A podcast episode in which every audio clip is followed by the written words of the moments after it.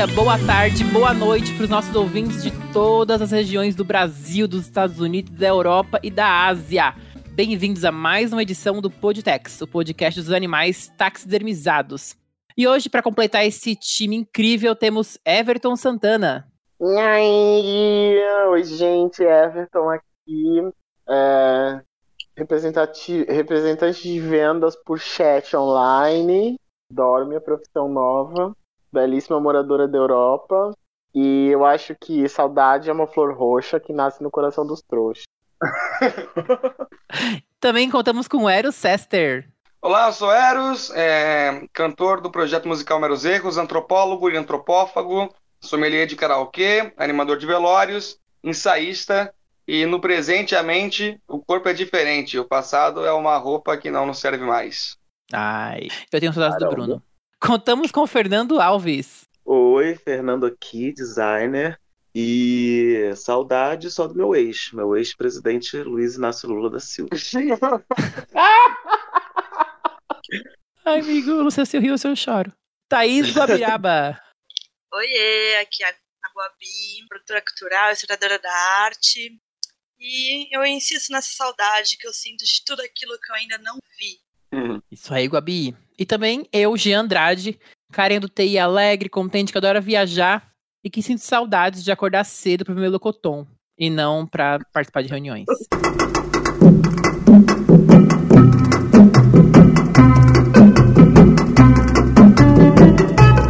E hoje nós vamos falar sobre saudosismo.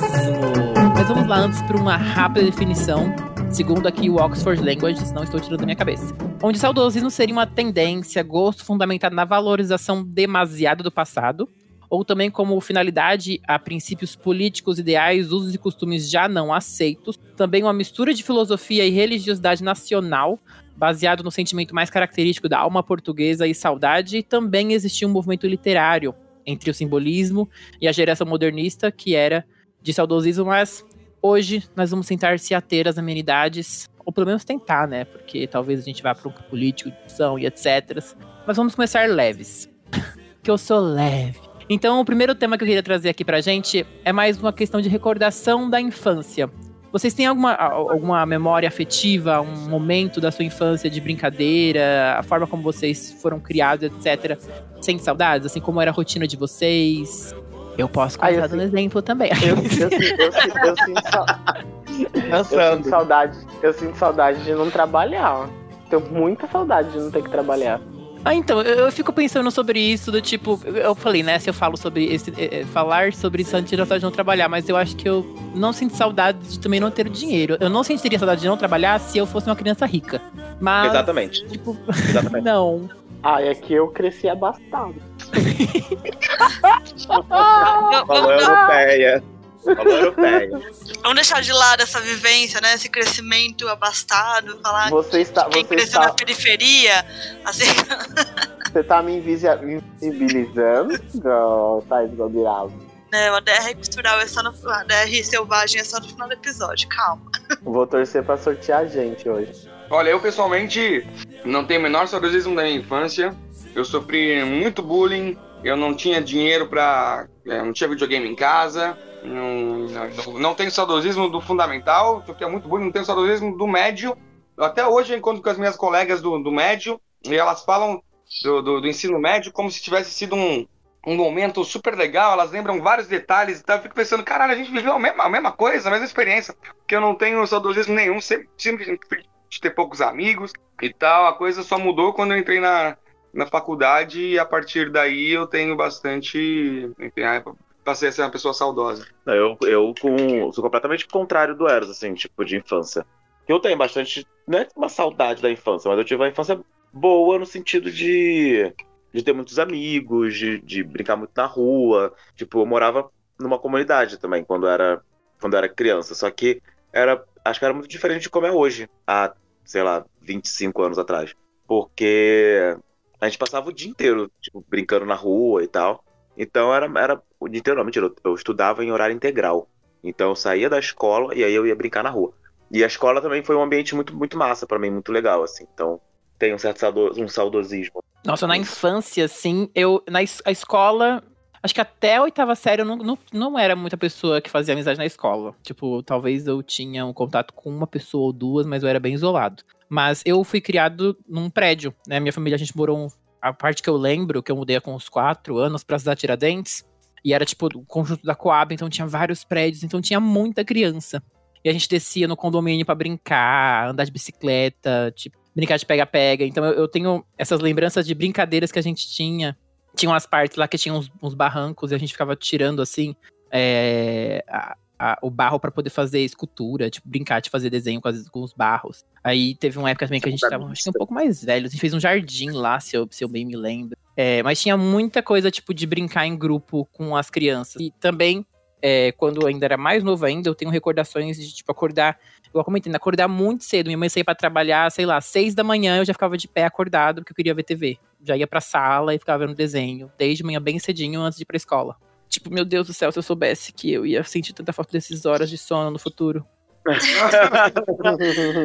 eu tenho uma, uma, parte de infância de vivência é, em apartamento. Eu vivi até meus nove anos num apartamento também na, na Coab, mas aqui na Zona Norte, no Jardim Antártica. E depois, quando eu me mudei para casa, é, um pouco dessa quebra de contato com outras crianças. Eu acabava tendo contato com o pessoal na minha escola, e era a mesma turma desde que eu estava na primeira série. Então chegava, já estava num ponto que eu não aguentava mais olhar para as pessoas, eu sofria vários brindes da sala. Então eu acho que eu tenho um saudosismo do momento que eu voltava para casa e é, assistia a série, ficava, sei lá, jogando The Sims em casa, ficava longe daquelas pessoas, sabe? a, a, Nossa, a minha é. infância. É... Vai, Eve. Saudade de quando eu podia falar. ah, é, a minha infância foi muito mais próxima da do Fernando, assim. É, eu cresci numa rua que tinha muita criança, mas assim, muita criança. Tinha para mais de 20 crianças na rua. Era uma rua pequena, mas é, toda casa tinha criança e de todas as idades, assim, 4, 5 anos até os 16. E todo mundo brincava muito na rua, né? Assim, é uma semi-periferia, eu não sei dizer. É ali onde seus pais moram hoje, é? Isso, na mesma rua que meus pais ainda moram. Ah, eu nasci lá. É, e. Mas é uma rua bem de bairro, assim, bem tranquila. E a gente brincava muito na rua, assim. Negócio de ficar brincando de esconde-esconde até 11 da noite na semana. É, a gente faz uma coisa que eu amava, amava, amava. A gente fazia. jogava queimada, tipo, desenhava a quadra da queimada com tijolo no chão, assim, jogava queimada horas e horas. Uh, pegava a rede de Queimada vôlei. com tijolo? Amava... Vocês usavam tijolo no lugar da bola? Isso, é por, é, por, é por isso que eu sou assim hoje. Eu tenho taco, né? Você joga taco nas pessoas, é assim. A gente, a, gente, a, gente, a gente jogava queimada, a gente jogava taco, a gente pegava, a gente jogava vôlei, pegava a rede de vôlei, amarrava um, um portão de um lado, um portão do outro, fazia quadra de vôlei assim, era muito, muito divertido. Era uma galera muito, muito legal. E todo mundo cresceu ali, começou a sair, já tava mais velho e tal, então todos ficaram muito tempo ali. E era muito gostoso e tinha uma coisa que eu morro de saudade, que eu acho que era incrível. Uh, dia, no dia 12 de outubro, dia das crianças, principalmente a minha mãe e minha tia, elas eram muito proativas nisso, mas tinha algumas outras vizinhas que ajudavam também. Elas organizavam uma festa de Dia das Crianças, então elas iam na CET e pediam para fazer um abaixo assinado na rua para fechar a rua, virar tipo rua de lazer no dia. E aí a CET fechava a rua com cone e aquela faixa listrada amarela e preta. E aí não podia passar carro. E elas organizavam gincanas e prêmios. E aí arrecadava dinheiro em casa, passava nas casas arrecadando dinheiro na semana anterior. Fazia na loja de doce, comprava um monte de doce, um monte de para fazer de brinde das competições. Assim. Tinha corrida de saco, corrida da colher, do ovo na colher, assim, era incrível. E tinha todo ano, era super, super, super tradicional. Tava rosto e tal. Era muito legal. Assim, eu, eu tive uma infância muito maravilhosa na rua e tenho muita saudade disso. Tenho ainda muitos amigos dessa época. A minha infância de escola não era tão incrível. Não era horrorosa, horrorosa. Não era o Eros, assim. É, não era o Eros, é porque a infância do Eros realmente agora, tipo, não é uma piada, Eros. Eu realmente reconheço. A infância e, e pré-adolescência do Eros realmente foi muito comparada com. É, E não, pra mim foi, foi bastante divertido. De escola eu tenho, eu tenho muito saudosismo do ensino médio. Maravilhoso demais. Eu ligo pro amigo e a gente fica horas só falando dos professores, dos colegas e das histórias. Saudade dessa época. Eu fui uma criança. Que bom pra você! Amigo, mas olha, mas olha que linda aí. Você tá aí toda, se refez, construiu aí sua personalidade como sendo um agregador de pessoas, criando suas próprias amizades. Eu não vou falar que você escolhe com quem você tem amizade, porque você tem amizade com qualquer um. Mas, enfim, você tem muitas, pelo menos. Ah, Everton, eu tenho muito saudosismo dela que tu podia dar na tua fuça. Saudade de quando você morava no Brasil ainda, e eu podia te ver e falar isso na sua cara. Nossa, um- uma coisa que a gente tava conversando aqui, eu lembrei e que, tipo, meu Deus, que saudade. Da época da Copa do Mundo, meu prédio, a gente se organizava muito pra poder fazer pinturas e comprar fitinhas e fazer decorações e pintar a rua. E, nossa, eu fazia vários desenhos dos biliguidos. Eu sei lá, eu acho que era meio evangélico já naquela época. E aí, já naquela época que você continua evangélico? ainda. Não, é que já naquela, é que naquela época eu não era evangélico. Aí depois eu me tornei oficialmente, agora eu não sou mais. Mas já era um meio que um pré-evangélico, talvez. Fazia vários desenhos de esmiliguido com a roupa do time do Brasil, assim. Nossa, é uma E a coisa que eu, tipo, que, tipo, eu lembro muito, assim, foi tipo, Copa de 94, a gente pintando e fazendo bandeirinha pra colocar na comunidade inteira, assim, foi uma, uma loucura, coisa de jornal ir na rua ver, sabe? Porque a gente, tipo, passou, sei lá, semanas antes da Copa pintando a rua, assim, foi, foi bem louco, foi bem massa, bem legal também. É, eu ainda era muito jovem da de 94 pra lembrar, mas a de 98 pra frente, assim, a minha rua também, tipo, de, de juntar dinheiro da vizinhança inteira e desenhar na rua e É. pintar e fazer bandeirinha, pintar guia, assim. Meu, aconte- e tinha até competição, meio- não competição oficial, mas tipo, todas as ruas ao redor pintavam, então a gente ficava indo olhar as ruas de trás pra ver se a gente tava melhor e não sei o que. Era uma época maravilhosa, realmente. Pouco competitivo, né, Everton? e vocês acham que, por exemplo, essa forma como as infâncias foram mudando, né, pegando o presente? Eu tenho um irmão que ele tem 18 anos. É, e a forma como ele tá hoje, é, e que eu vejo como ele foi criado, tipo, muito mais num computador, preso ali em casa. Eu não vi ele saindo pra brincar, tipo, será, eu olho e falo, será que ele já brincou de pega-pega com alguém ou esconde, sabe? Foi- foi- eu- ele brinca de rabô no computador, brinca de, de várias coisas vinculadas no computador, até hoje. Minecraft, nossa, ele era viciado em Minecraft. E eu fico Você pensando, vocês acham que eu tenho, eu tenho um irmão de 18 anos? Vocês acham É que isso vai ter um impacto? Não. Não que eu saiba, né? Foco! Foco! Volta, Jean! Fernando, você já tem um novinho. Deixa, deixa o outro liberto. Ah, eu sou Vocês novinho, acham né? que isso vai ter um impacto no futuro, como as novas gerações estão se desenvolvendo, do sentido positivo ou negativo, tá? De ah, só vai ser diferente ou não? Vai ser tudo igual? Mais uma vez, sempre mudam as coisas e a gente tá aí e tá tudo certo. Não, acho que sem dúvidas vai ser, vai ser tipo, diferente. É, eu não sei se. Não sou pedagogo, né? Sei lá, psicólogo, sei lá, não sei se vai ser pro, pro bem ou, ou pro mal, mas que vai ser diferente, isso com certeza. Vejo pelo meu sobrinho também, que tem, tipo, 10 anos e, tipo, passa o dia. é, tem menos de 10 anos. Passa o dia na frente do computador, quando não tá na escola e tal, e eu acho que você cria é, é, relações diferentes, né, com as coisas e com as pessoas, assim. Eu tinha muito mais uma relação com as pessoas é, quando eu era criança. Eu chegava da escola e eu queria, tipo, ver aquelas pessoas que eram os meus amigos. Eu ia pra escola e eu queria ver aquelas pessoas que eram os meus outros amigos. E hoje em dia a criança chega correndo querendo ver o computador. Então acho que são relações diferentes que se criam, mas não sei se pro bem ou pro mal, assim. Eu acho que tem relações que são eminentemente sociais. Na verdade, quando a gente fala em que as pessoas estão afastadas porque estão no smartphone, na verdade é o, é o oposto radical, né? Elas estão hiperconectadas, logo elas não conseguem desenvolver relações fortes, porque elas estão sempre conectadas a uma quantidade muito grande de pessoas. Isso falando em redes sociais, falando sobre socialização, é, eu, eu, enfim, isso tudo envolve um monte de, de estudos, de coisas que estão acontecendo no âmbito da psicologia, da sociologia, que é, eu, sendo um pouco ignorante nesse assunto, falo mais é, no sentido de palpitar, que eu acho que a coisa não é boa, não. Pô, a gente que está aí com, com 30 anos é, já tem um monte de, de questão, de problema relacionado com falta de memória, questão de atenção, é, é, todos os problemas advindos da, da, dessa hiperconectividade das redes sociais, ansiedade, é, dismorfia corporal, essas coisas todas. Então eu não sei. É, eu já vi gente dizendo que os nativos digitais, aí, ou seja, né, essas crianças que, que, como a gente, passam o dia inteiro olhando para telas, né, e, e, e, e, mudando, como que é, switch, é, mudando de tela para tela, de celular, de televisão, é, computador, etc., todos os dias, que essas crianças vão estar tá mais é, digamos assim, é, imunes a desenvolver esse tipo de problema e tal. Mas eu tô, eu tô achando que não, acho que vai todo mundo se fuder mesmo. é, ser nefasto. Né? É, eu, eu, não sou.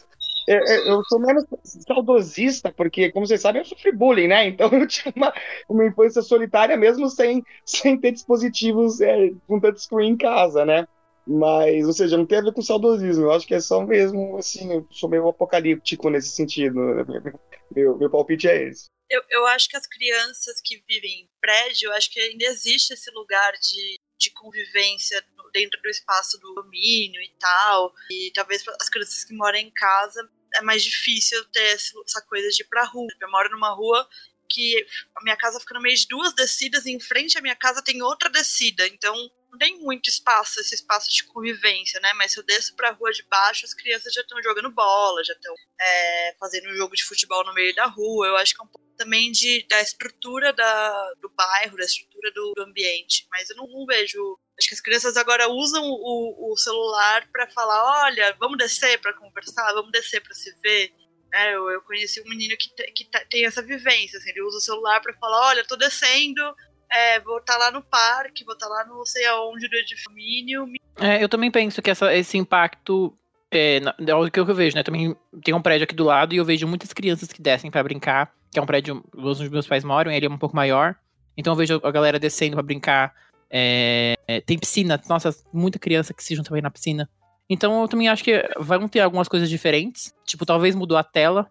Assim como eu ficava horas vendo Bom e Companhia, horas vendo TV Globinho, essas crianças passam horas jogando Minecraft, mas tipo, isso não vai impactar na socialização. Se elas jogam Minecraft X horas, mas também descem igual eu descia pro prédio para fazer algum tipo de brincadeira, vai se manter o mesmo. É, assim como também deveria ter crianças que lá no passado ficavam só na TV o dia inteiro, tipo, sem exceção. Hoje em dia, talvez tenham crianças que ficam o tempo inteiro jogando Minecraft. Eu não sei se a gente vai ter um impacto tão grande com relação a só porque mudou a forma de entretenimento das crianças. Porque as brincadeiras ainda existem. Eu, inclusive, eu acho que elas continuam fazendo, as crianças continuam brincando de várias coisas. Só mudou a forma, né? Eu acho que é diferente porque é, a internet se adequa às, às demandas e gostos é, de cada um, né? Então eu acho que existe aí uma sofisticação muito grande, cada vez maior, assim, relacionada a como é, o entretenimento para crianças é desenhado, né? Ele é desenhado para capturar cada vez mais tempo da, da criança dentro daquilo, né? a televisão ela, ela era normalmente regulada pelo, pela, pela gestão doméstica, né? Então a criança assistia TV quando os pais queriam ou deixavam ela assistir televisão. Na internet não, aquilo é, tem um outro, uma outra interface, muito mais sofisticada, eu acho. É, sem contar que a criança que ficava o dia inteiro assistindo desenho, por exemplo, era, eram as crianças privilegiadas que tinham TV por assinatura em casa, né? É, que era algo que era muito mais caro do que você ter internet hoje, onde a criança realmente pode ficar o dia inteiro no computador se ela quiser. Tipo, na minha casa não tinha TV por assinatura quando eu era criança. Então o que eu tinha para ver de, de, de, desenho quando eu era criança, que era o que fazia eu queria ficar na frente da televisão, era de manhã. Até meio-dia. Até meio-dia, depois começava o jornal. ou, ou Manchete, Cavaleiros do Zodíaco no final. então o Castelo Ratimbum à tarde no. Passava a tarde na, na, na, na cultura, não lembro. É... Ah, o, os, os, meus primos, eu tenho, eu tenho primos gêmeos, eles têm 14 anos agora e eles estão crescendo na mesma casa que eu cresci na mesma rua. É, um, o contexto da vizinhança ele é completamente diferente do que era. Não tem tantas crianças assim, uh, mas eles ainda brincam na rua e andam de patinho, brincam na casa do e tal. Mas eles fazem muito, muito, muito menos coisas do que eu fazia.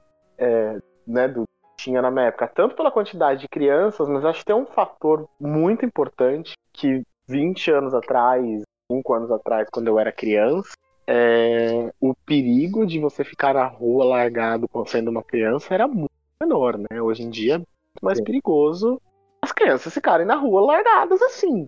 Eu acho que, que, também a, a questão da, da, da, violência urbana mudou muito E é muito mais difícil deixar. Imagina, a gente ficava 11 da noite, meia-noite brincando sem supervisão de adulto, assim. E dando O volta no quarteirão. É, tipo, dando volta no quarteirão pra se esconder, pulando dentro da casa dos outros, na garagem, assim.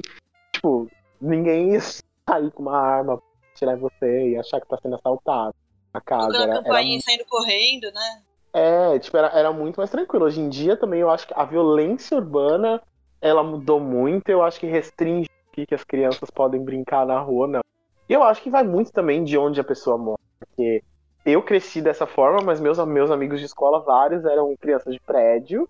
E que tinha a diversão do prédio, mas é aquilo, que você fica fechado no prédio também, né? Que é, é, uma, é uma liberdade de brincar, mas com, com uma restrição muito grande também de você estar na, na, naquela, naquela sociedade, naquele microcosmo de dentro do prédio, onde tudo é muito controlado também, onde tem muita regra do que pode fazer e o que pode fazer. Eu acho, sinceramente, meio bobagem falar, ai, porque não se tem infância como era antigamente, não sei o quê, porque no fim das contas, essa coisa de saudosismo ela é muito geracional e toda geração vai ter saudosismo. ah, faz parte da gente achar que a gente vai ter saudosismo das coisas, a gente aprende que a gente vai ter saudade. Quem, quem, quem nunca ouviu quando criança, ou hoje em dia nunca ouviu alguém falando pra criança, ah, mas você vai sentir falta disso um dia, aproveita enquanto você tem, porque depois não vai ter mais. Então a gente é ensinado a ter saudosismo, mesmo quando a gente não faz a menor ideia do, do que, que é isso, né? Então, E se você pegar. sempre acha que a dela é a melhor, né? Toda É, geração a acha infância- que a dela foi melhor. A infância dela foi melhor. A minha é melhor, a, A minha é infância- melhor porque tu tava Jack Johnson. Ah, Vegas you. a infância dos nossos pais, ou a infância dos nossos avós, que talvez cresceram, cresceram no interior, e aí era outro, completamente diferente. Era muito de, Sim. experiência pessoal pra dizer o que, que vai ser melhor, o que, que vai ser pior, o que, que vai ser diferente, né? Porque também essas crianças estão crescendo com, com a informática, com a tecnologia tão presente. No futuro, elas estão mais preparadas, no futuro próximo, para viver o que está acontecendo agora. A gente, acho que a gente tem toda aqui uma idade meio parecida, aí tem o quê? 10 anos de diferença entre o mais novo e o mais velho. É, a gente passou pela transição da internet, né? Da- do, do, do, do, do analógico, da diversão analógica para a diversão completamente tecnológica. E, e talvez essas crianças elas vão estar muito mais preparadas para o futuro que só aumenta, aumenta mais a tecnologia. Eu acho bobagem achar que é melhor ou pior. Eu só acho que é diferente e o importante é que as crianças continuem sendo crianças de alguma forma, né? Assim, se divertindo e, e- e- e criando memórias que possam ter saudades, tomara, saudades gostosas e possam ter um saudosismo gostoso. Tá. Legal. É, eu concordo. Concordo. E, e- e já que o Everton comentou sobre, por exemplo, ter esses momentos gostosos pra se lembrar, vocês separam? Vocês têm alguma coisa que vocês fazem assim ativamente do tipo, nossa, vou lembrar de tal coisa, sei lá, se tem um rito, um momento que você fica recordando o passado? Eu vou contar, por exemplo, um exemplo meu. Eu gosto muito de ir no Google Fotos. Tipo, às vezes, assim, um sábado à noite, sabe, em casa, um cálice de vinho, abro o Google Fotos e desço, assim, tipo, pro 2012 e começo a ver. Aí eu vou subindo, aí eu vou ver, ai, meu aniversário. E é um momento, inclusive, que desperta vários gatilhos de tipo, nossa, olha essa pessoa que faz muito tempo que eu não falo. Eu vou pegar, pego aquela foto em caminho pra aquela pessoa e falo, olha essa foto, nossa, saudades. E, e aí eu vou e vou e vou passando meses e meses, tipo, né, na timeline ali da- do Google Fotos, que tem todo o meu histórico de fotos. Isso é uma coisa que eu gosto muito de fazer, me faz bem, porque causa impactos reais, tipo, rever pessoas é, e a- despertar assuntos com pessoas, amigos meus de hoje em dia, que talvez também a- acaba desconectando, né? a- Cada um vai seguindo um caminho. Mas, poxa, às vezes eu vou e pincelo ali, olha, saudade de você e tal. Vocês têm algum momento que vocês façam isso? Ah, é mu... Não, eu ia falar que, tipo, eu acho que tem muita essa coisa da foto também, como você falou. É, Acho que eu não tenho tanta foto assim de quando eu era tipo, criança, mas pré-adolescente, adolescente tem, tem, tem algumas coisas, início da fase adulta, quando eu tinha uns 18, 19, tem bastante coisa, assim.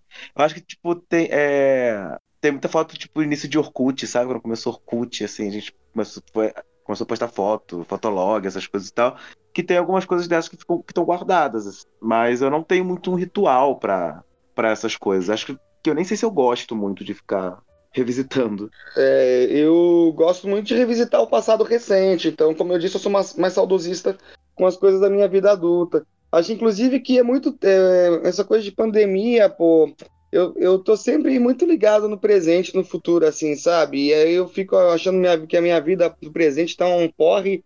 E eu fico vendo essas fotos aí, eu fico pensando, pô, é, a gente era feliz antes da pandemia, né? A gente fazia cada, cada coisa. e É, Eu revisito muito mais passado recente também. é.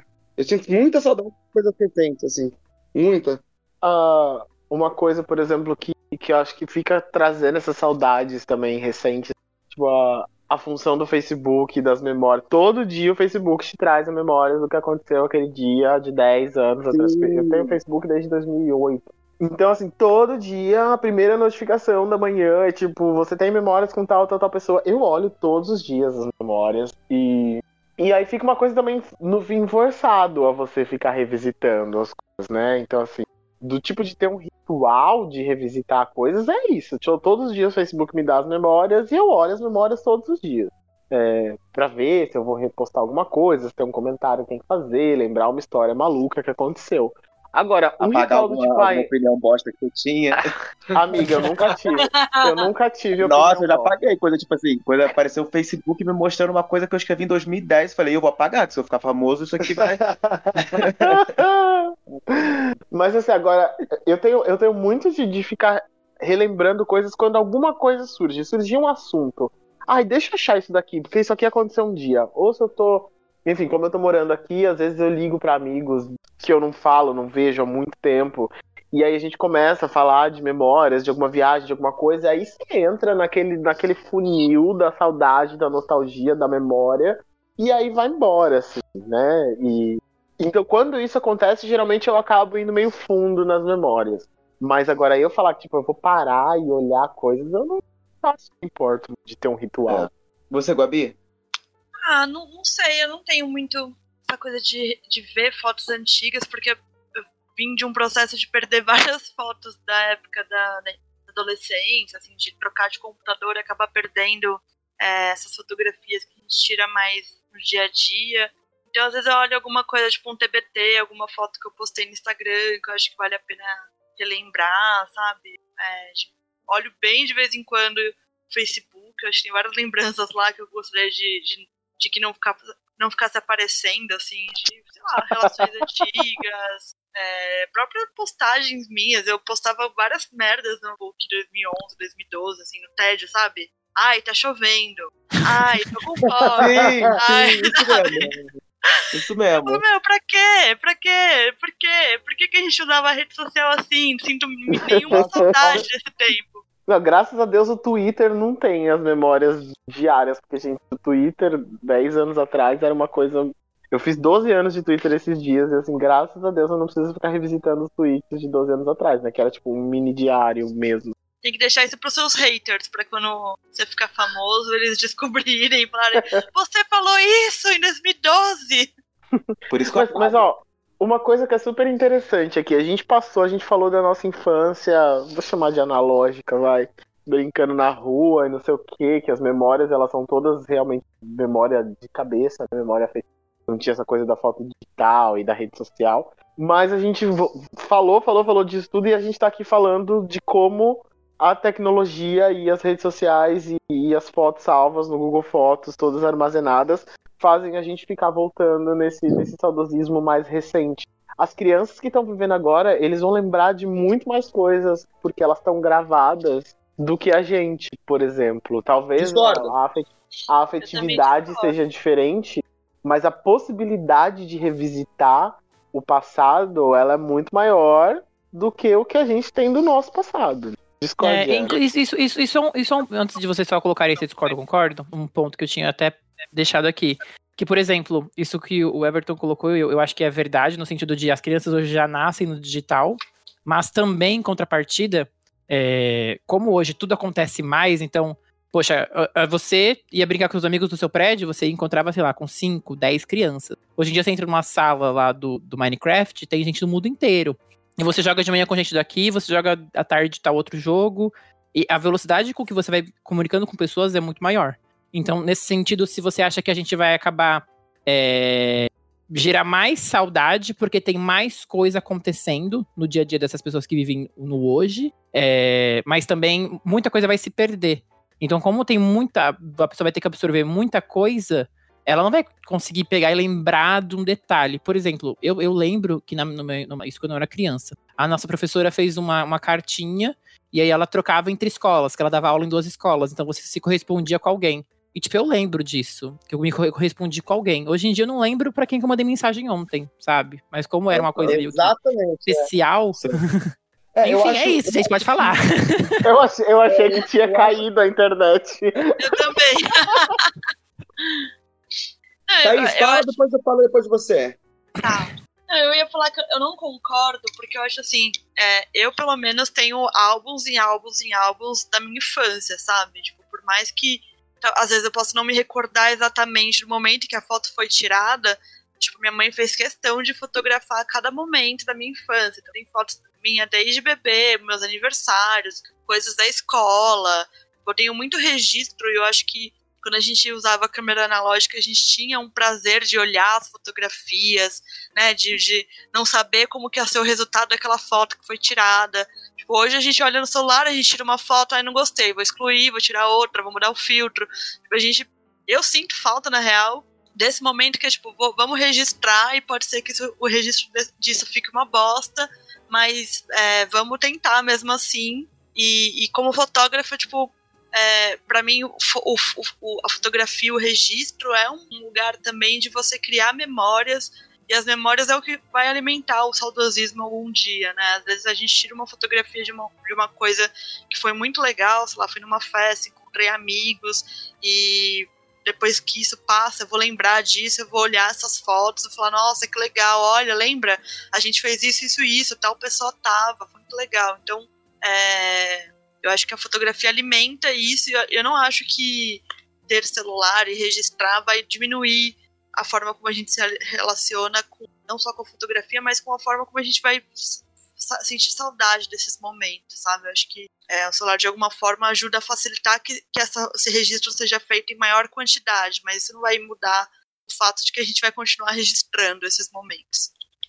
Bom, eu como sempre sou um pouco mais apocalíptico e eu tendo a achar que na verdade a gente virou máquinas de fotografar e filmar coisas. Eu acho que a gente tá, a gente quando a gente vai assistir um um, um show ou uma peça de teatro, a gente necessariamente tem que reportar isso imediatamente para as redes sociais, como se eles e o que é muito louco, porque isso gera é, uma quantidade é, de dados, né, que a gente está fornecendo de graça para essas empresas.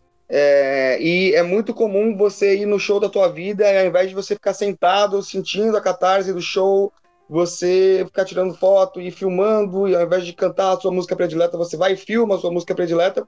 E isso tudo acaba gerando uma experiência que depois você vai lembrar dessa experiência de que maneira? É, não, não, não a experiência registrada, não o registro da experiência, mas é, aquela, aquela coisa, aquele tesão que você só sente quando você está realmente de fato olhando para uma paisagem ou filmando um show. E eu acho. é, é, quando eu comento essas coisas, sempre me falam: ah, eu tiro fotos porque eu quero lembrar das circunstâncias. Eu acho que quanto mais a gente tira fotos, mais a gente cria muletas para não precisar justamente lembrar da- das ocasiões, das situações. Eu, eu gosto de, de- de ter todo esse, esse é, esforço de, de lembrar de um nome de uma rua, de um certo caminho que eu fiz em alguma cidade ou de determinada circunstância. é. Claro, as fotos são muito legais, assim. É muito bom quando a gente tá lá no Instagram e eu vejo um rolê e aí eu lembro, nossa, esse rolê foi bom, né? Pois é, poxa, que saudade desses rolês, né? Mas eu acho que é, o- é, a gente acaba um pouco é, meio que, tipo assim, perdendo a habilidade justamente da memória, sabe? Eu acho que as coisas mais importantes não estão no Google Fotos, elas estão no coração e na mente, né? Então eu sou um pouco. é, a, gente, a gente produz dados, a gente produz registros. Isso é, isso é um fato. Né? A gente produz como nunca é, um book da nossa vida cotidiana, de tudo que a gente faz, das coisas ordinárias do PF, que, que tá bem servido, bonito na minha frente, até o show da, da Anitta, qualquer coisa. Isso significa que isso é a, a favor da nossa memória? Então, uma coisa é registrar os dados, outra coisa é a memória e o papel da memória. O papel da memória é, sabe, na elaboração do nosso passado, uma reflexão sobre o passado. É, a gente é saudosista dos vídeos que a gente gravou, das músicas que a gente deixou de cantar porque estava gravando, vídeo, entendeu? É isso. Enfim, essa é a discussão. Eros, eu vou. ó, anota esse momento pra você ter saudade dele, eu vou concordar com. E, e, e eu, queria, eu queria até comentar um caso que, que você me lembrou. Tipo, o primeiro show da Beyoncé, pra quem nunca ouviu muito o nosso podcast, não sabe, eu sou tipo o Beyoncé fã do mundo. E o, o, o show que eu fui da Beyoncé a primeira vez é, e única. é, o meu celular acabou a bateria na terceira música, com essa merda de iPhone. né? Não tem. Então, eu fiquei horas na fila, sozinho, porque eu tava sozinho no show. Eu tinha acabado de. Eu cheguei, eu vim morar em Dublin e o show foi no dia seguinte. Então eu não conhecia ninguém aqui, eu fui sozinho pra fila do show. Não sabia que aqui as pessoas não eram malucas igual no Brasil, que ficam três dias na fila. Eu fui tipo cinco horas antes pra fila do show, eu fui a terceira pessoa a estar na fila. E, e a bateria acabou. Tipo, eu consegui gravar, tipo, o começo do show. A primeira música eu só gritei, a segunda música eu chorei a música inteira. A terceira música eu fui conseguir gravar alguma coisa. E a bateria acabou. E eu falei, puta que pariu, a bateria do celular acabou. Como que eu vou lembrar disso? E eu falei, bom, foda-se, acabou, não tem o que fazer. Enfiei o celular no bolso e, e- e o prazer que eu. A, a memória do prazer que eu tenho de não ter que ficar me preocupando em, em tirar foto do show e realmente assistir o show, assim, é uma coisa maravilhosa. É, não, não tenho a memória, não tenho, não tenho a foto do show, mas, sabe, a mão livre, a emoção livre de ter que ficar registrando as coisas o tempo inteiro, assim. E meu casamento, meu casamento, eu casei o ano passado e eu tenho poucas fotos da festa, poucas fotos do restaurante. A gente não teve fotógrafo nem nada, foram fotos de amigos, mas assim, foi, foi tudo muito incrível. A gente não tem registros absurdos de tudo que aconteceu, mas que a gente tava muito ocupado se divertindo pra ficar parando e tirar foto o tempo inteiro, sabe? E foi muito gostosa essa experiência. Então, nisso, nisso eu concordo com o Eras. Tipo, né? O que, o que, que equivale? É o, é o registro ou é a memória em si do, do que aconteceu? É, o Eros comentou uma coisa no sentido de, ah, você ir no teatro é, e fazer check-in pra se lembrar. Mas isso, e aí, por exemplo, julgar isso pra utilizar isso como muleta pra, ah, poxa, eu tava esse dia no teatro, ah, poxa, esse dia eu fiz tal coisa que eu vi uma foto. Mas antigamente a galera fazia diários. Você acha que não é- não é equivalente? Ah, eu acho que não tem a- todo dia escrever tudo que ela fez? Não, Não, não. absolutamente, não tem absolutamente nada relação. com assim. você filmar o show, beleza, isso não tem nada a ver. Mas você utilizar, por exemplo, o Foursquare pra fazer check-in e falar estava nesse lugar, ou você ter um diário e escrever hoje eu fui no teatro tal e guardar aquilo. E no passado você vai pegar seus, seus diários antigos e recordar. Assim como você vai pegar o seu Facebook e recordar os lugares que você esteve. Então, mas é que o, eu- o diário, ele é, de, ele é de circulação restrita. E o Instagram e o Facebook, a gente começa a fazer as coisas, não é pra gente, a gente começa a fazer as coisas que a gente ganha recompensas, né? As pessoas dão, dão likes, dão curtidas. Então a gente acaba virando uma espécie de, de máquina obcecada nessas é, recompensas, tá entendendo? É, é diferente, o diário é de circulação restrita. Você define quando você vai ler o seu diário, quem vai ler o seu diário. No Instagram, não. Quanto mais pessoas é, verem como a gente, como é o nosso estilo de vida, quanto mais a gente conseguir estilizar para as outras pessoas, porque no meu diário eu posso escrever a coisa do tipo, ai, nossa, aí sentou a pessoa escrota do meu lado e soltou um peido. Eu não vou fazer, eu não vou falar isso, sei lá. Ah, você faz isso no. Twitter, sim. Faz no Twitter. No Twitter a gente faz isso, é verdade. Não, mas eu tô, eu tô falando do. enfim, é, pois é. Mas o que eu quero dizer é, quando a gente tá falando em fotos, pelo menos a gente estiliza a nossa vida para ela parecer legal. Não interessa se depois do show você, tipo, chorou ou você foi assaltado. Não interessa que a foto que você postou lá, é, no- na frente do Teatro Municipal, você tá todo paquitão e bonito, entendeu? Eu não acho que tem um problema de você, tipo, é, ter uma foto de, de um determinado problema, acho que- de um determinado momento. Eu acho que vira um problema pra mim quando a pessoa passa, por exemplo, um show inteiro filmando, com o celular na mão, pro alto filmando. Aí eu acho que a pessoa realmente tem um problema de cabeça, tem um problema mental. Mas assim, eu, eu, não, eu não acho que seja um problema se a pessoa, tipo, tá num lugar e ela vai e tira uma foto, sabe? Tipo, eu sou muito fã de Madonna, já fui em três shows de Madonna. Eu não tenho, eu não tenho foto do- eu tenho foto dentro, dentro do, do local e tal, mas eu não tenho nenhuma foto do show, é durante o show, porque eu realmente não pego o celular pra tirar foto, para tirar foto para filmar o show. É, mas eu não- acho que seja um problema essa pessoa pegar e querer, tipo, nossa, eu gosto muito dessa música, eu quero gravar um pedacinho dessa música, ou fazer um story dessa música. O problema é quando é muito, o problema é quando você só faz isso o show inteiro. É, eu acho que tem uma diferença quando eu falo assim, ah, é fotografar um momento de, de fotografar um show. Eu tava falando, por exemplo, Sim, também. é, fotografar uma festa, encontro de amigos, sei lá, a gente se reencontrou depois de 20 anos, vamos tirar uma foto. Sabe, eu acho que, que, que eu falo de, quando eu falo de registro, eu tô falando disso. Eu acho que levar ao ponto de fotografar um show, uma peça de teatro, além de você estar tá sendo é, super babaca em relação a todo mundo que tá querendo ver, porque às vezes você coloca o celular na frente da pessoa e tem pessoas de diversos Sim. tamanhos, a pessoa não enxerga o palco, não consegue ver as coisas. Sabe, eu acho que a gente tem, tá falando de uma coisa que vai além disso, do tipo, ai, você participou, sei lá. É que o Eros tem uma memória de infância dolorida, mas é, deve ter algum momento que, que foi legal, sabe? Não acredito que tenha 20 anos da vida dele que tenha sido é, completamente é, horríveis. Deve ter algum momento que foi legal e se esse momento foi registrado, é uma lembrança boa dentro de várias outras ruins. Então, é, sei lá, eu fico pensando muito nisso, sabe? Eu acho que a fotografia ela é um meio, assim, de, de registrar, assim como o, o diário também era. É, se a gente hoje em dia tem a capacidade de ficar tweetando e postando é, coisas no Instagram o tempo inteiro sobre o que a gente tá fazendo. Ai, tomei café, tira foto. Ai, comi um lanche, tira foto. Tipo, por que não a gente poder registrar os momentos que a gente tá vivendo, sabe? Pra gente depois consultar, não é? E, e até a forma de postando.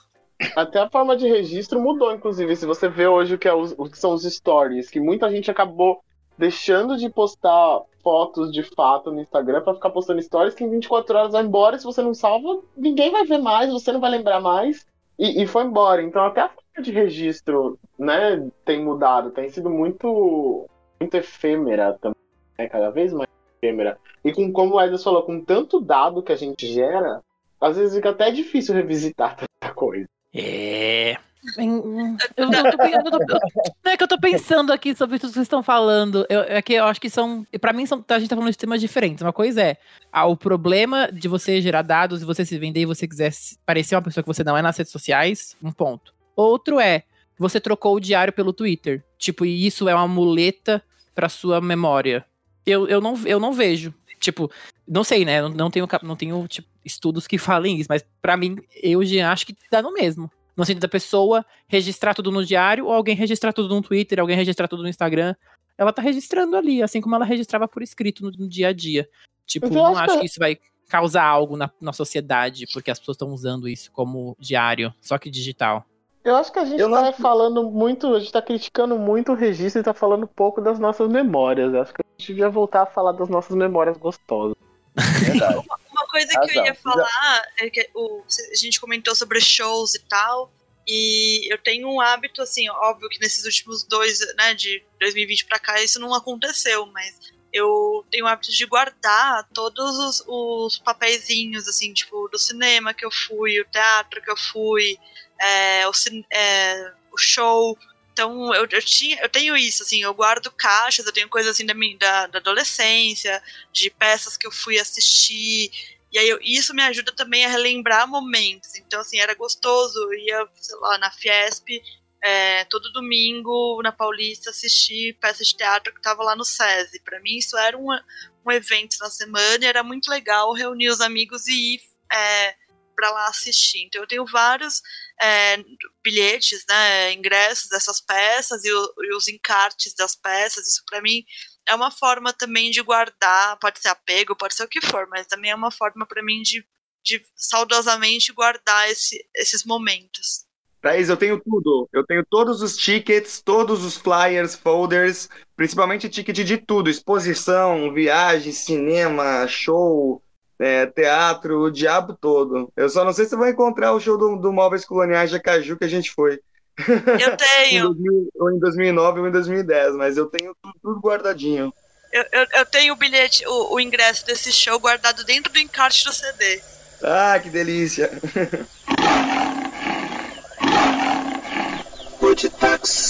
Olá, você ouvinte do Brasil, do México, da Alemanha e da Irlanda. Você está ouvindo o podcast Animais Taxidermizados. Para você que ainda não nos segue, estamos no Twitter, no Instagram e no Facebook, arroba taxidermizados. Acompanhe nossas redes, dê seus likes e a sua opinião. Você também pode nos ouvir em outras plataformas como Deezer, Apple Podcast, TuneIn, Google Podcast, SoundCloud, YouTube e Anchor. Dúvidas? Nos escreva em animaistaxidermizados.gmail.com Mandem suas cartas de amor, os seus beijos, as suas interrogações e tudo mais que você sentir vontade de nos dizer. Estamos aqui para te ouvir. Podcast Animais, Animais Taxidermizados. taxidermizados. Falando em, em- em música, vocês têm alguma música é, que faz vocês se sentirem saudosistas, assim? Tipo, Muitas, muitas. especial? Nossa, é, eu acho, eu acho que isso é. A, a, a, a música, eu acho que música. Música e cheiro são as coisas mais maravilhosas pra, pra nostalgia e pro saudosismo.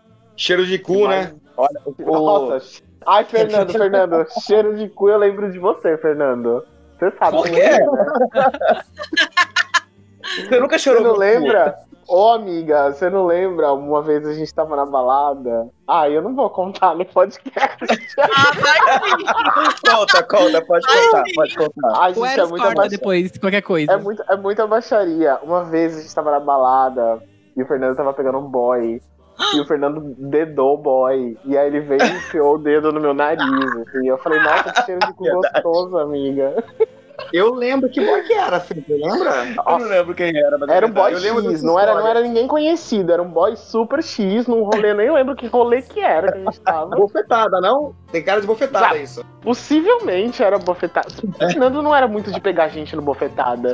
Mas, é, assim, eu lembro. Esse, essa é uma memória afetiva minha com o Fernando, assim, muito especial pra mim. Muito especial. Então, o, o- cheiro de toda vez que. Toda vez que. Ai, é muita baixaria. Toda vez que eu chego com o cu e fica aquele cheiro na barba, eu lembro do Fernando. Tipo, ai, lembra? A gente vai ter que É verdade, começa a chorar no meio do sexo com saudade do Fernando, né? Não, no meio não, é depois. É é porque é aquele cheiro pós, não é aquele cheiro da hora. É, é aquele que fica o, o- resquício na barba, sabe? E Tem aí, coliforme fecal na barba, assim. gente, pelo amor de Deus, a gente vai ter que cortar esse pedaço do podcast. Pelo amor de Deus. De forma alguma, não. Eu quero audiência, meu bem. Mas, mas é isso. Eu adorei que o tema era músicas que te fazem saudosismo. Eu, eu acho que eu tenho.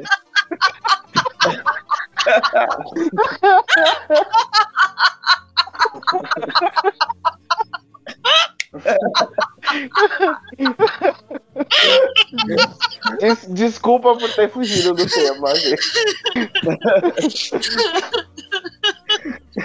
Não, e foi, e foi muito vandalismo do Everton, porque ele conduziu tudo. Ai, vocês lembram de, de música e tá? Ah, música e cheiro, por exemplo, o cheiro do cu. Eu não lembro do boy, mas eu lembro do cheiro do cu dele, do dedo do Parece, Fernando. parece aquele episódio que o Ibrahim ficou forçando a barra pra falar que, que lavava o pau, lembra? Olha a gente sendo saudosista com o próprio podcast já. Vocês lembram Ah, desse episódio? Saudade, Zibra. É. O negócio de música que eu tenho muito, tipo, o, o primeiro álbum da Britney, ele me leva diretamente a momentos muito bons do meu ensino fundamental. Porque ele foi um marco no colégio, assim. Eu andava com as meninas, e, obviamente. E todas as meninas, tipo, só ficavam falando daquilo, e tinham todas as revistas caprichos e tal, pra, pra, pra poder ler sobre Britney. Então, o primeiro álbum da Britney é uma coisa que me deixa, me leva diretamente pro meu ensino fundamental, eu acho maravilhoso. Eu sempre ouço, inclusive. É, é porque é muito, muito sentido isso, mas a minha a parte do meu ensino fundamental, eu era evangélico. Eu era o regente do coral da igreja. Então eu tenho muita memória afetiva com música evangélica. Inclusive, durante a pandemia, teve uma live da Cassiane. E eu assisti a live dela e eu sabia, tipo, Amigo, muitas músicas. Ô, amigo, se liberte. se Sim, liberte. gente, eu, eu, eu, eu sei cantar, tipo, eu sei as letras de muitas músicas gospels. Tipo, anos Ah, que eu mas- não canto. 500 graus de puro sangue fazer poder. Pra fazer enfermidade. não, não mas- vou começar, mas- não, vai longe aqui. Mas já, ô- ô, Jean, esse negócio de religião, eu cresci assim, dos 10 aos 19 anos, eu fui católico absurdo. Eu já comentei isso no episódio lá atrás, de que o castigo que meu pai me dava era não ir pra igreja, porque eu vivia dentro da igreja assim. Vira e mexe, vem uma, uma musiquinha, uma frase que me lembra uma música da igreja, assim, e, e vem uma saudade, porque era, foi, pra mim, a, a minha experiência católica foi gostosas. Assim, foram, foi um tempo muito bom. Foram relações muito. E tem umas músicas que dá vontade de ouvir de vez em quando, tipo, ai, deixa, deixa eu daqui, porque faziam bem pro coração naquela época. A minha religiosidade naquela época era, era fazia muito bem pra mim, né? A minha relação era muito mais social do que do que a religiosidade em si, mas a igreja foi muito importante pra mim enquanto eu tava crescendo. E e de vez em quando vem umas músicas assim que dá até vontade de tirar, de lembrar do, do que acontecia, do sentimento que eu tinha naquela época. Tanto assim, ser música, música gospel católica, assim, caramba, nossa, me dá uma saudade muito gostosa. Até vontade de falar com as pessoas, velho. Aí eu lembro que 60% é bolsominion e aí eu Mas é claro que você é saudosista. Você já contou aqui no Podtax que você fornicava com os meninos lá, tudo do grupo da igreja. Que, que se... Não, o quê? Eu vou fornicar faziam putaria, eu não era pai. Eu Alô, não vou falar de diretor, música. aqui, por favor. Eu não vou falar de músicas que, que é, é, são, me causam sentimentos nostálgicos, porque elas são muitas. Eu, acho, eu tenho muitas músicas que me lembram muitos momentos da minha vida. Eu tô sempre ouvindo música em tudo que eu faço e, tipo, sério, se for falar, tipo, músicas que me lembram momentos, eu citar 100 músicas e ainda ia faltar coisa. Ah, mas acho que é pra todo mundo, né? Tipo, a gente marca as coisas, né? Vida, músicas que lembram pessoas, músicas que lembram momentos. Mas cita uma das mais antigas, Eros. Tipo, eu, eu, eu, eu também tenho muitas na minha memória atual, mas tipo, eu acho que esse evangé essas músicas evangélicas me lembram um período da minha vida que eu também tinha muita relação com a galera do coral e tal, e eu gostava bastante. Tipo, você não tem um momento assim, uma música que você se lembra de um momento mais antigo? Ó, eu tenho, eu posso citar muitas músicas que me lembram muitos momentos, mas se eu for citar o mais antigo é Dancing Queen. Meu, minha mãe e meu pai eram é, cantores é, e faziam casamento. Meu pai tocava teclado, sintetizador, minha mãe eles, e eles cantavam juntos. E aí eu acho que tipo Dancing Queen me lembra vários momentos da minha vida, porque vários momentos que tocou Dancing Queen para mim foram bastante icônicos assim, mas o mais antigo é é quando eu tava quando eu tava junto com eles, eles foram tocar acho que numa churrascaria. E foi gostoso, eu vi tipo, tipo, os meus pais animando toda uma festa, foi bastante legal, assim. E a música é legal, é boa, né? Eu gosto dessa música até hoje. Coloco sempre, toda festa que eu faço em casa eu coloco nesse Queen pra tocar. Então é. Até na praia, né, Thaís? Jean, Thaís. Foi. A gente, no carro e tal, Prainha Branca. Saudades.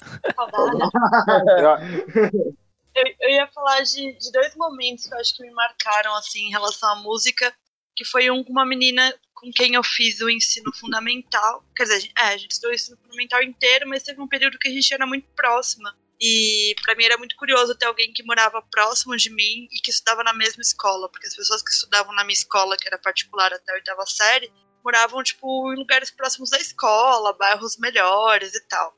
E eu lembro dela, da gente estar tá na, na laje da casa dela e ela me apresentar a Peach.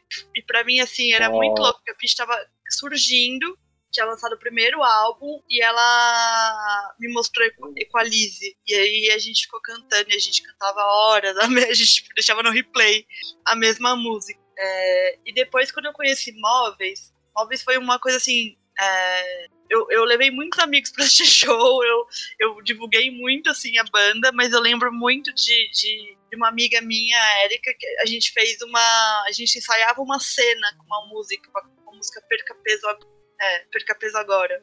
A gente fez tipo uma sketch com a música e era uma crítica à escola pública e tudo que a gente estava passando naquele ano é, de mudanças didáticas na escola. Então, para mim, foi bem significativo esses dois momentos. E eu queria falar também do Disque MTV, que para mim, assim, a MTV foi uma, um lugar onde eu conheci muitos artistas, assim, onde eu tirava a maioria das referências, das coisas que eu gostava de ouvir, então assistir os clipes na, na MTV pra mim era muito momento, assim, sabe? De tarde ligava na TV e ficava ali ouvindo as músicas que eu gostava e torcendo para que a música que eu gostava tocasse em primeiro lugar.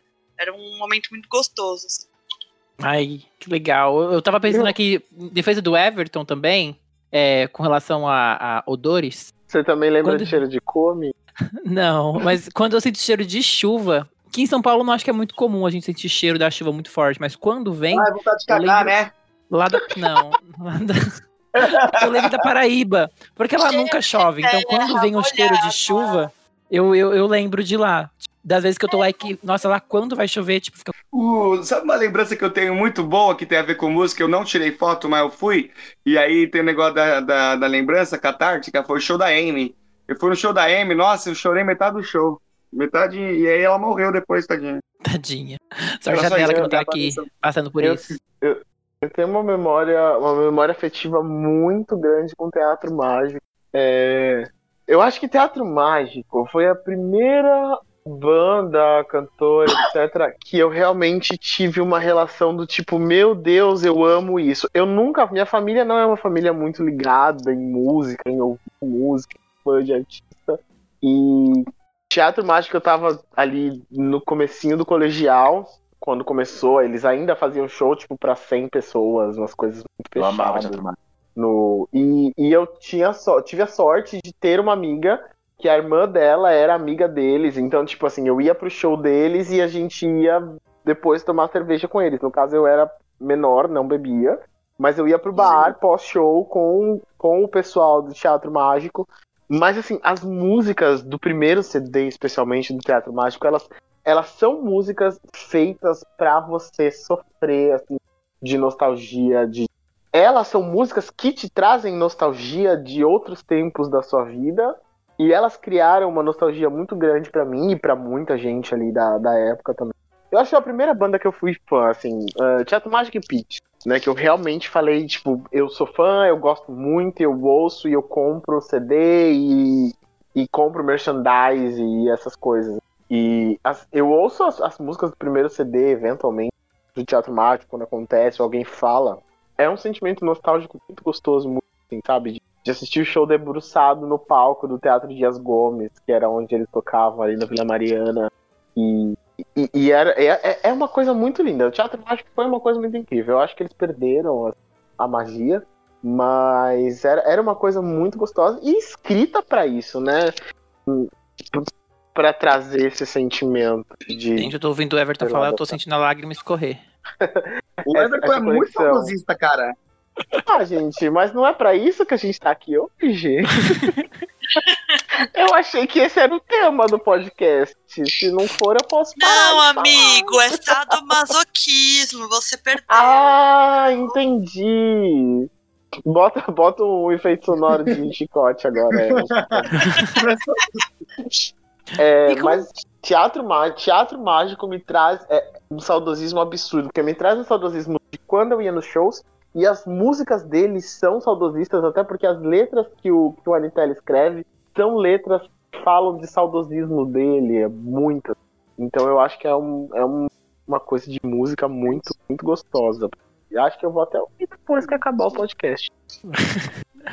Ó, gente, alguém tem mais alguma música que eu queria depois perguntar pra vocês sobre filmes e programas de TVs que trazem recordações? Não, eu, eu acho que a gente precisa decidir se a gente vai parar, porque se a gente ficar falando de música que dá saudade, meu filho, como disse o Eros, a gente vai O Eros? Então, bora lá. Ó, eu vou começar, eu vou eu, eu tava aqui pensando muito, falando qual que eu vou elencar. Mas assim, eu, eu elenquei um programa de TV que pra mim eu tenho muita, muita, muita saudade. Eu gostaria muito de rever. Eu já procurei na internet, eu não achei. Que é Bambu Luar. Ah, Deus, amo, que amava. saudade. Bambu Lua, basta sonhar que rapidinho você chega lá. Se você quiser alegria, já sabe aonde encontrar. Reúna os sócios amigos e venha correndo pra Bambu Lua. Eu não faço a menor ideia do que vocês estão falando. Maravilhoso, vamos lá. Você não sabe o que é. Bambu ma- Eras, você realmente não sabe o que é Bambu Luar? Não. É um pro- a Angélica ti- tinha um, ah, sei lá, TV Globinho, e a Angélica tinha um seriado que chamava Bambu Luar. E que tinha, era uma coisa meio Power Rangers, assim, tinham sete crianças que eram meio heróis, cada um era uma cor do arco-íris, e eles lutavam contra as forças do mal, e aí era o Bruce, que inclusive era um ator gostosíssimo, que era o cara do mal, ele era meio androide, assim, meio robô, meio humano, e era maravilhoso, nossa, Bambu... Só não é melhor do que Caça-Talentos, porque Caça-Talentos, assim, é muito superior a Bambu Luar. Mas acho que o Jean é é muito preferido. jovem. O. Jean é muito jovem pra ter assistido Caça-Talentos. É, não. É. Caça-Talentos é quem Tome passou dos cuidado, 30 caminho já. tá complicado. Caça Talentos, eu queria muito que eu queria muito assistir, eu queria que, ti- que tivesse na Netflix, sabe? Pra eu assistir como uma série, assim, todos os dias. Mas deve ter na Globoplay, porque passa no Viva. Na Globoplay Ah, deve Caça ter no. Globoplay, né? É verdade. Acho que eu vou É. assistir, vou botar o Eros e o Globoplay me patrocina. Mas Caça Talentos eu tenho uma nostalgia absurda, porque Caça Talentos passava, tipo, sei lá, 11 e meia da manhã, e eu saía da É. escola às 11.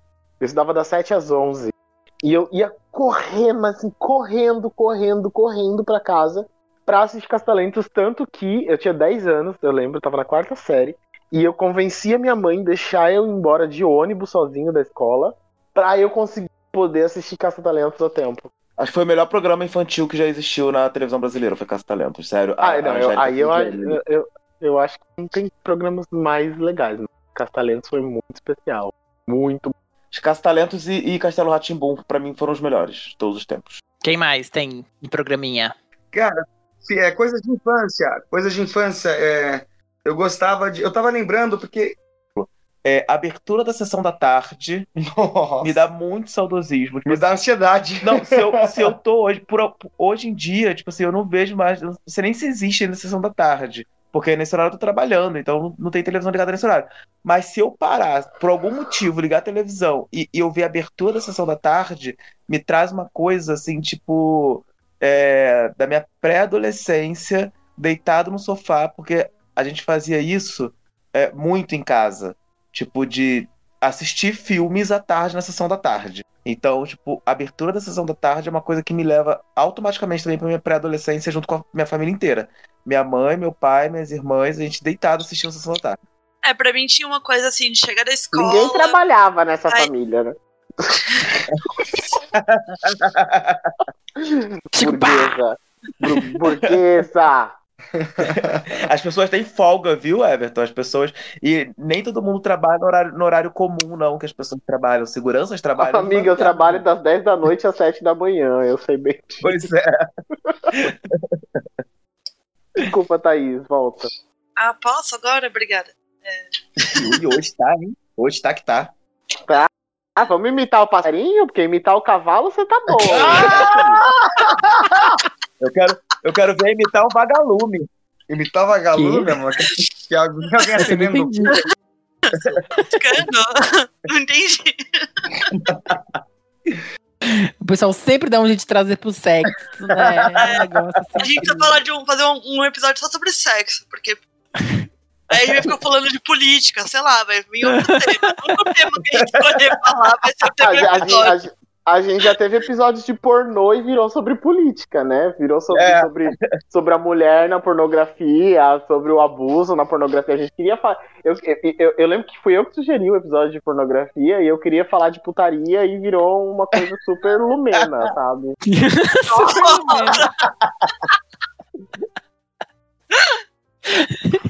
Meu Deus. Ai. Eu acho que eu, eu ia falar do, de um saudosismo que era. Eu, quando eu voltava da escola, muitas vezes eu ficava caçando programas de TV de, de canal em canal. Então, sei lá, eu ligava no SBT e assistia as séries que passavam no horário do almoço. E depois eu, migrava pra sessão da tarde. É, mas eu sempre tive uma coisa que eu não gosto de filme de cachorro. Sabe esses filmes que o cachorro é eu super-herói, o cachorro faz uma grande aventura e o cachorro é o príncipe. Eu acho inútil esses filmes, eu não gosto. Então quando eu tinha esses Só filmes. que o cachorro falar. Não, nem se o cachorro falar. Eu acho, meu, o cachorro não fala, sabe? Chega. Nem eu nem de cachorro gosto. Imagina assistir filme de cachorro, Jesus amado. Não, eu amo cachorro, mas pra mim, tipo, não tem o menor sentido. E na nossa infância, acho que tinha muito filme sobre cachorro. Muito filme. Verdade. Então eu ficava caçando, assim, então às vezes caía na MTV e tal, eu acho que eu sinto. Ou, ou na própria TV Cultura, eu acho que eu, eu sinto um saudosismo desses programas mesmo. Eu acho que na, a, assistia Castelo Ratimbum e aí no meio do, do, do episódio, acho que a gente pode chamar de episódio, não sei, capítulo, tinha uma coisa assim, ensinando como se faz uma coisa que a gente nunca imaginou como se fazia, sabe? Tipo, como Ah, eu sei um a livro. música disso também, posso cantar? Pode, é. Viu? Como se faz? Aí tinha o rap, o rap de Para, para, para, para, para, para, para. Viu? Como se faz? Moendo todo para, você para, recicla para, a para. garrafa sai, viu? E tinha umas coisas de higiene bobinha, tipo, como tomar banho, escovar os dentes, tipo, Meu De alguma Deus forma- céu. isso era muito legal. E, e, e- e eu acho que a TV Cultura fez uma coisa assim de tentar alcançar o crescimento dessa, desses, dessas crianças, que é tipo, tinha o Ratimbum e o Mundo da Lua. Depois veio o Castelo Ratimbum, e depois eles fizeram Ilha Ratimbum. Não sei se Será? vocês chegaram a, a essa parte que Ilha Ratimbom. Tipo, é, que era um bando de jovens perdidos numa ilha, meio é, caverna do dragão, mas uma coisa É. assim.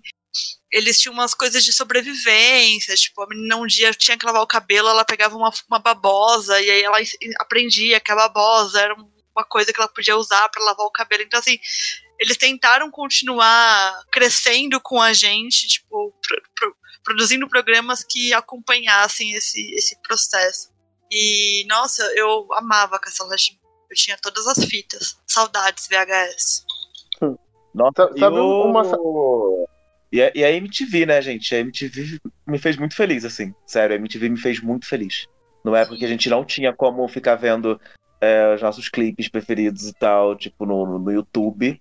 E aí a gente ficava lá, tipo, esperando pra ver qual era a posição do clipe, etc. A MTV me fez muito feliz. Sabe, sabe uma coisa de TV que eu tenho um saudosismo muito gostoso e muito absurdo? É de Globo Rural e Siga Bem Caminhoneiro. Por- Eu juro, sabe? Porque era domingo de manhã antes de ir pra igreja.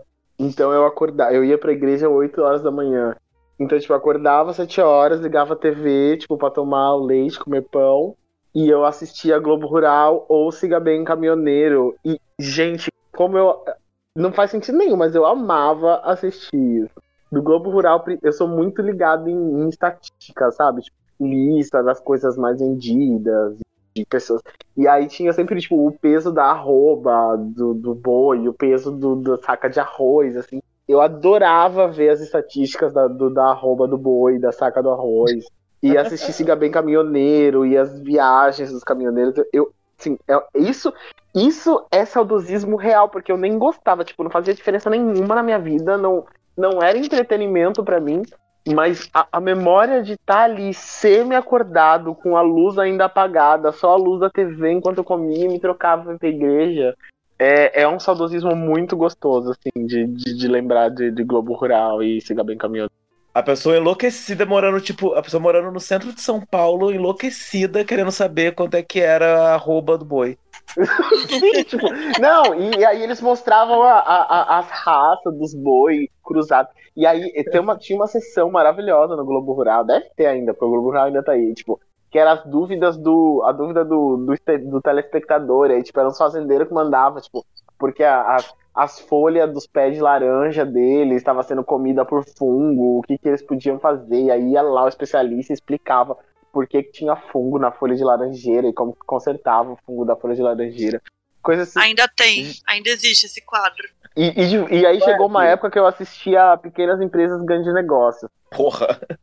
Não Era, é, era- você, você lembra quando a gente foi na, na casa da mãe do Aslan? E aí todos os canais de televisão, uma hora a gente parou pra comer, a gente parou na frente da televisão e todos os canais eram Grande Globo Rural. Todos os canais eram canais falando sobre a saca do Leilão arroz. do boi. Não, Todos e- os e canais onde- da televisão. E onde que era a casa da mãe dele? Nem era, tipo, no, no interior do interior. Onde que era? Era algum lugar no interior de São Paulo, mas tipo assim, a duas horas de São Paulo, não era uma coisa super longe. É. a gente, mas a gente tava no meio do nada, né? Tava. E a, e a Tava. televisão seguia a mesma coisa. De TV, é um detalhe que eu também lembro da MTV que o Fernando falou, e que ainda tem, né? Mas hoje, hoje já acho que é eu que vejo menos, mas que eu adorava era ver premiações. Gente, o VMA, eu esperava, tipo, a semana, assim, me preparando pra ver o VMA, porque ia ter a apresentação Sim. da Britney, ia ter a apresentação da Gaga. Era, tipo, incrível, incrível, incrível. Eu amava assistir. Ai, brinca- Hoje em dia, malemar, eu vejo as roupas no red carpet, depois eu vejo os vídeos no YouTube, assim, das, das principais pessoas. Mas. É, Eu, eu Eu, quero nem eu saber acho- quem ganhou hoje em dia, eu só quero ver as apresentações. É, não, até porque hoje em dia ganhar é tipo coisa de, só de fandom, né? É. tudo votação popular. Gente, ninguém sabe votar no mundo. Não é só brasileiro que vota errado. Ninguém sabe votar. É tudo uma merda que ganha. Mas é, esse negócio de, de premiação de MTV, eu tenho uma memória muito legal que eu, que eu na verdade, ela, ela só aconteceu recente. Mas a primeira vez que eu ouvi falar de Dublin na minha vida, que existia, foi um EMA há muito, eu nem faço a menor ideia de que ano que era, 90 e alguma coisa. E eu tava visitando a casa de uma tia da minha mãe, que era a tia rica da família. E eu tava na casa dela e tava passando o EMA num domingo à tarde e era em Dublin. Foi a primeira vez que eu ouvi falar de Dublin. Mas eu só percebi isso recentemente, tipo um ano atrás. Eu tava tentando pensar quando que eu comecei a pensar, saber da existência. Porque Dublin é uma cidade que pouca gente conhece. A Irlanda tem pouca re- relevância. Então, Verdade. É a primeira, minha É. primeira relação com Dublin foi o EMA que aconteceu aqui em 90 e alguma coisa. Vou até Google aqui pra ver que ano. A primeira vez que eu tive relação com o Brasil foi na aula de história, que eles falavam lá do pau-brasil. Eita. Que engraçado. Silêncio na sala. É, eu, eu, eu acho que eu, eu caí aqui, mas eu voltei. A gente achou que o Craig tinha falou caído, história. mas o Craig não caiu. O Eras falou história. Aí a minha internet falou, opa, e ficou pesada. Foi em nove- Mas todo 1999 o EMA em Dublin. Tipo, pra, um, um ponto que pra colocar que a gente tá falando sobre música e filmes e programas de TV, vocês acham que ah, essas pessoas que falam hoje em dia não se faz mais músicas, não se faz mais filmes como antigamente, é, com um tom pejorativo, né, com relação aos filmes atuais ou músicas atuais, qual que é a opinião de vocês sobre esse tipo de posicionamento? Vocês são as Uma pessoas que besteira. inclusive falam Merda. isso? Merda, uma bobagem, besteira. de babaca. É uma grande bobagem isso. Olha, eu acho assim, é, normalmente isso tá imbuído de muito sentimento afetivo, mas às vezes também tá imbuído de uma série de preconceitos, de elitismo, etc. Eu tendo a achar que essa é uma postura reacionária. Tenho muitas críticas à indústria cultural? Tenho, tenho muitas críticas a- a- a- né, ao, ao pop massivo, etc., embora consuma. Mas isso não justifica esse, esse manter esse adágio, né? Do ah, no meu tempo, tipo, Óbvio que não se faz como antigamente, graças a Satanás, né? Significa que as pessoas estão pulsando aí, estão produzindo coisas novas, criando, etc.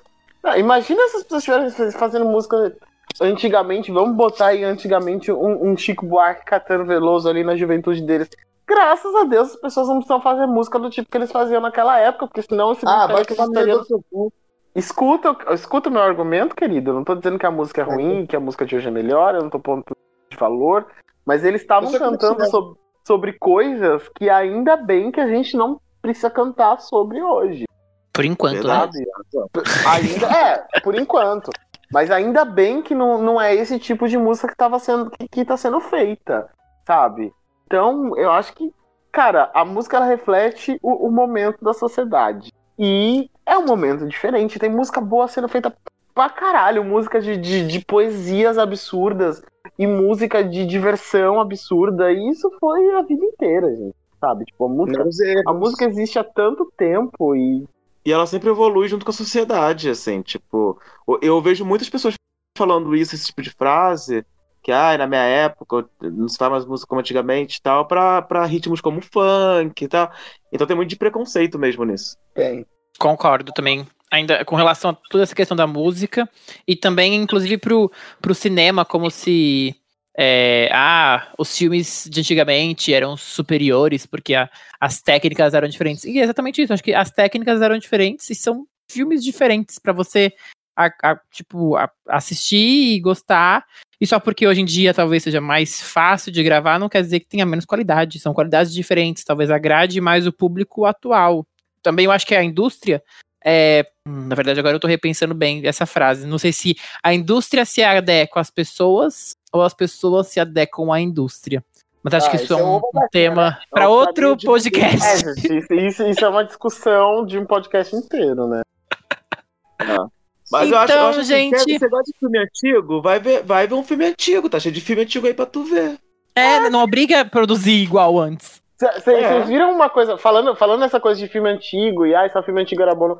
Vocês viram que quando, eu não sei se foi a Netflix ou se foi a Prime Video, enfim, um desses, desses streamings que colocou E o Vento Levou, eu acho que E? foi O Vento Levou, que teve que ter um anúncio, tipo, um, um disclaimer antes do vídeo falando que a situação daquele vídeo era abusiva, alguma coisa assim, e que não reflete ou as realidades, alguma coisa assim, tipo, mano, é, é um dos filmes mais conhecidos da história do cinema.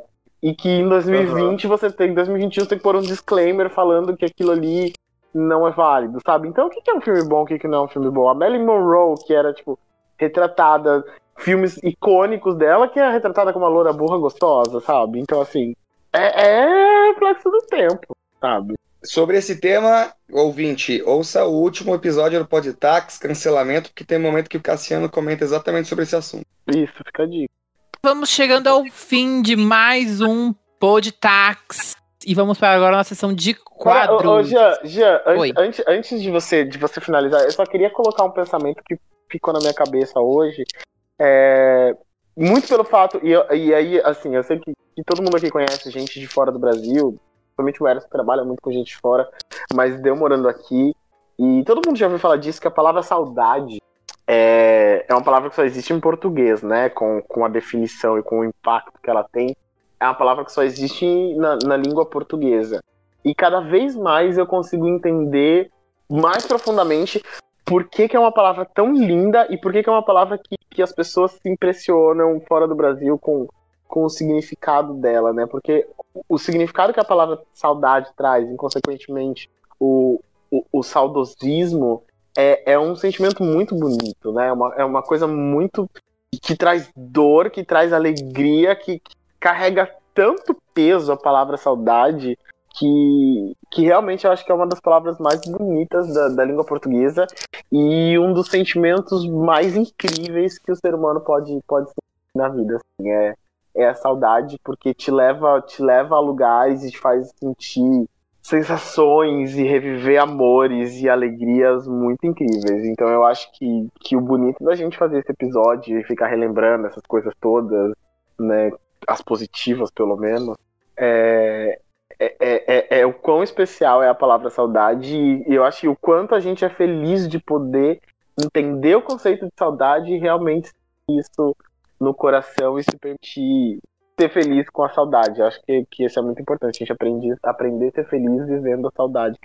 Ai, que E linda. amanhã, essa será a frase de abertura de Ana Maria Braga. então, gente, alguém quer adicionar mais alguma coisa?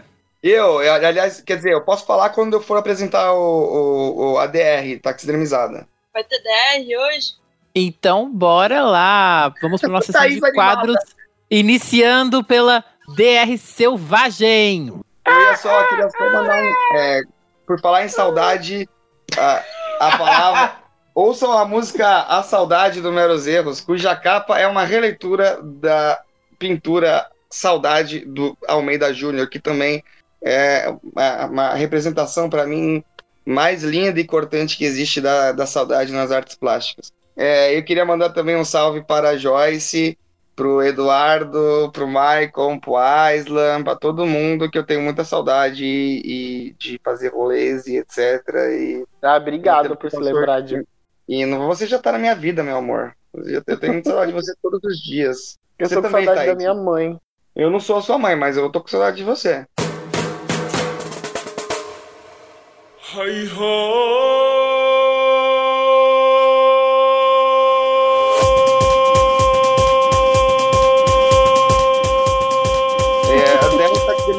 Se você não conhece, é, é um quadro que a gente vai sortear as pessoas e elas vão ter uma DR selvagem. Então, basicamente é isso. É, não entendeu? Tudo bem, vem com a gente que você entende na prática. Então, a DR Taxidermizada de hoje será entre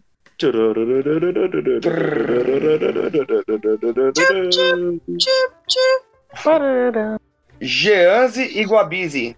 Ó, ó, ó, esse negócio aí de DR selvagem é aquela coisa assim, o Eros nunca é sorteado, mas tudo bem. Só porque Eu é o Jean eu tô- que tá, apre- Eu que tô tá aqui do lado dele. apresentando. Olha, Fernandinho. Vai, aqui Fernando. Você que é o auditor, Fernando. O nome dele tá eu no meio. e o Jean. Tá, o nome dele tá no meio, é verdade. Tá sim, gente. Tô aqui do lado dele, velho. Gente, e eu tenho muita vontade de fazer a DR taxidermizada. Eu morro de vontade, mas eu nunca sou sorteado, só fiz uma só. Hum, então tá bom. Vou ter que fazer agora a DR com essa pessoa que, que exala cultura. Ai, meu Deus. Hum, começa. Vamos, vamos ver. manda aí, manda aí, vai. Ah, não, pra poder falar de cultura é a primeira, mas agora pra fazer uma DRzinha tem que jogar pra cima de Moá, porque eu tenho que começar. Por quê? Não tem que Porque ser mulheres primeiro? É feminista nesse, até nesse extremo assim? Tem, no- eu quero fazer ladies first.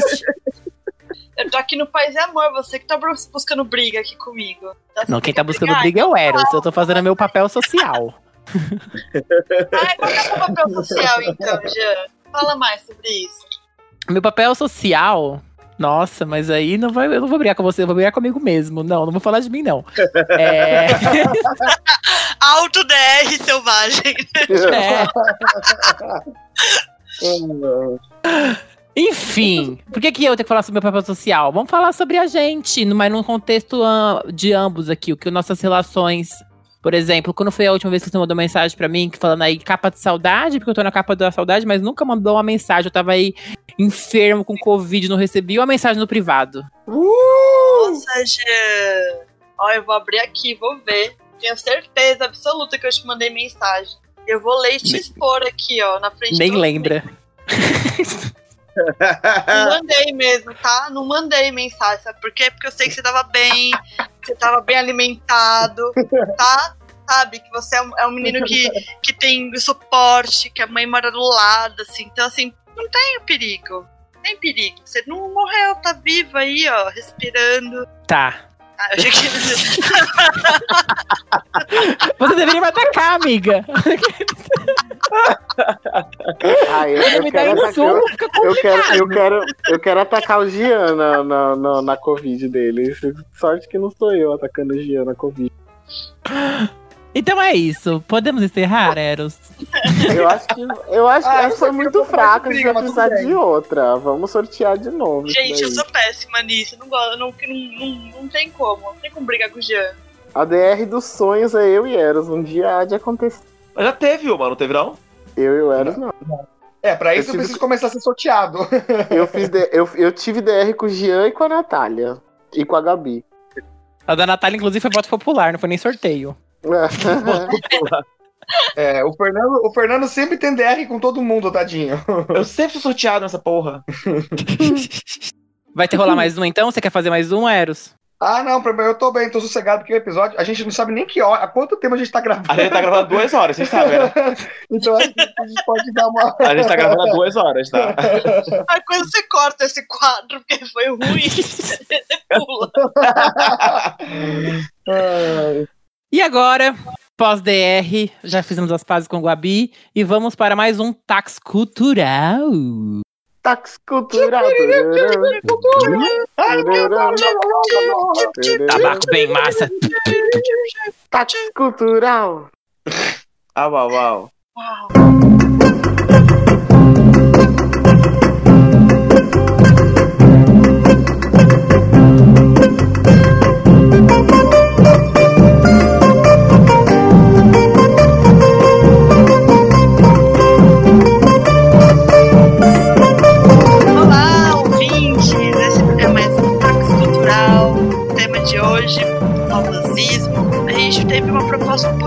Diferente. Ao invés de a gente buscar filmes que tratam da questão do saudosismo, vou trazer aqui um pouquinho de filmes, séries, programas, músicas que remeteram a momentos que nós aqui do Podtax sentimos saudades. Da infância, adolescência, amigos, viagem.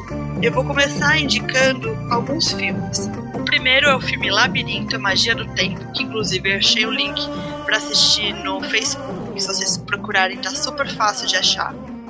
É, o filme, para quem não conhece, é de 1986. Conta a história de uma menina que não aguenta cuidar do irmão e ela pede pro rei dos doentes levar o, ir- o irmão embora. É, e aí, quando ela menos espera esse seu desejo se torna realidade, ela se arrepende e corre contra o tempo para que o irmão dela não se torne um duende também. É, vou indicar aqui o Bonequinha de Luxo.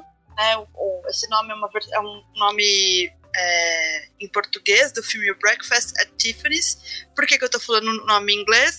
Porque esse nome foi também é, inspiração por uma música e inspiração de diversos filmes e séries que utilizaram das cenas de certos momentos da, do filme para revisitar e falar sobre.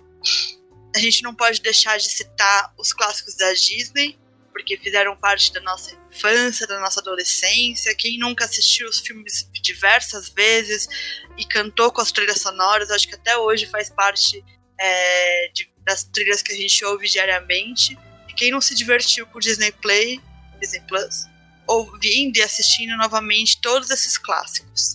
Na parte de séries, eu gostaria de indicar é, a série do, da Disney também, WandaVision, né, a Disney junto com a Marvel. E conforme a, a série vai passando por diversas décadas, vão tendo referências para diversos programas de TV que fizeram sucesso. Então é bem legal revisitar e assistir novamente é, como essa releitura, essas releituras, né?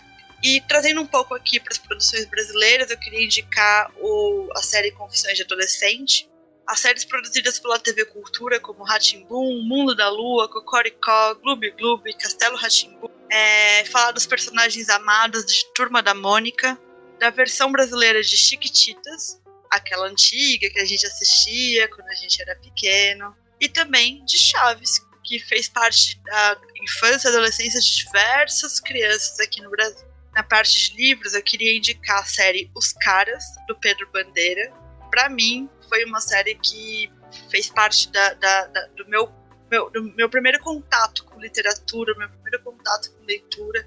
E era muito legal, porque tinha uma coisa adolescente, de, tinha códigos a serem decifrados, era divertido ler e acompanhar a história dos personagens.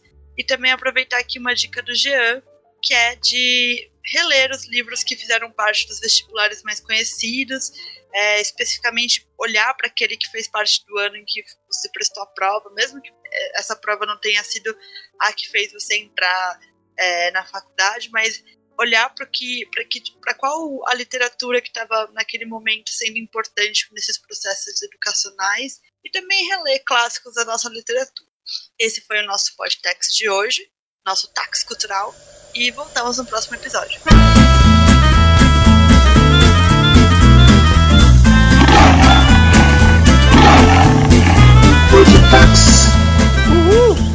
Valeu, Gabi! Nossa, eu tinha saudades de quando eu não precisava ver a Tube Girl todo domingo aqui gravando esse podcast. a tubegirl.ca Não pesquisem, ouvintes, não pesquisem, por favor. Então é isso, gente. Até o próximo episódio. Um beijo, saudades de todos vocês. Mua! Beijo, Diego Godinho, nosso produtor executivo. Até a próxima, obrigado. Beijo. Tchau. Tchau. Beijo, foi lindo. Tô foi com incrível. saudade de você debaixo do meu cobertor.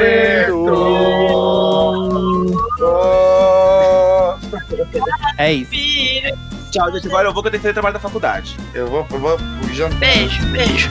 Ah, vai todo mundo embora.